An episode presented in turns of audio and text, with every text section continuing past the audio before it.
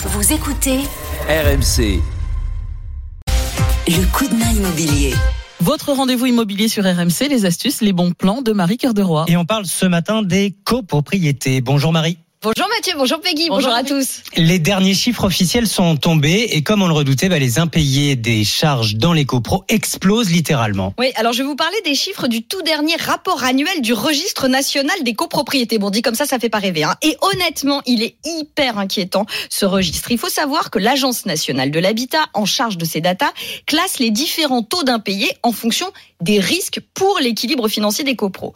Entre 0 et 10 d'impayés, là, il n'y a pas d'inquiétude. Entre 11 et 20 on parle de seuil de vigilance. Et au-delà de 21% c'est l'alerte. Et ben, figurez-vous qu'en 2022, plus de 215 000 copros étaient dans cette catégorie. 215 000 215 000, pire, c'est 70%, plus de 70% des copros analysés. C'est deux fois plus que l'année précédente.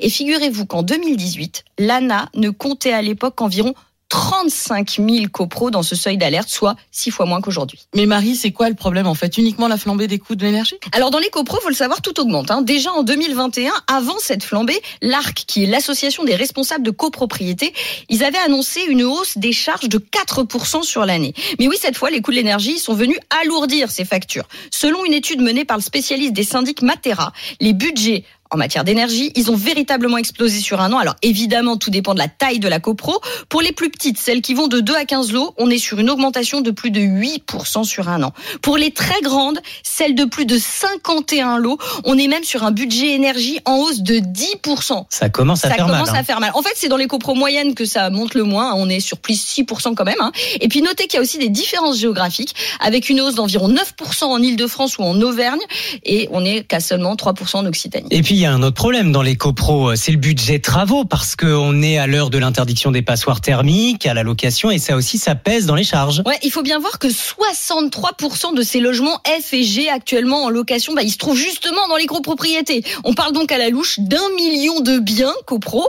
qu'il va falloir rénover dans les 5 ans. Et alors qu'on sait que tout ou presque reste à faire, et ben le budget travaux, il est déjà en train d'exploser. Des travaux qui sont pas forcément liés aux enjeux énergétiques. Parfois, on parle juste d'entretien ou de mise aux normes parce que le parc est vieillissant et on sait qu'en fonction des années de construction des copros, bah, les budgets ils peuvent être énormes. Et on a une idée des sommes dont on parle, Marie? Ah, et là, ça fait mal. Hein. L'ANA calcule le montant annuel moyen de travaux par colocataire, justement en fonction des années de construction.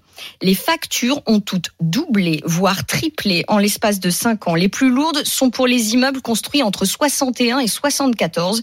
Ici, l'an dernier, fallait compter en moyenne 9 947 euros de budget travaux par copropriétaire. Ah oui, chacun. Ouais, montant qui a doublé depuis 2018. Bon, 10 000 euros de travaux sur un an, on comprend mieux pourquoi les impayés augmentent tellement. Oui, vous ne m'étonnez pas. Merci Marie Cœur de Roi.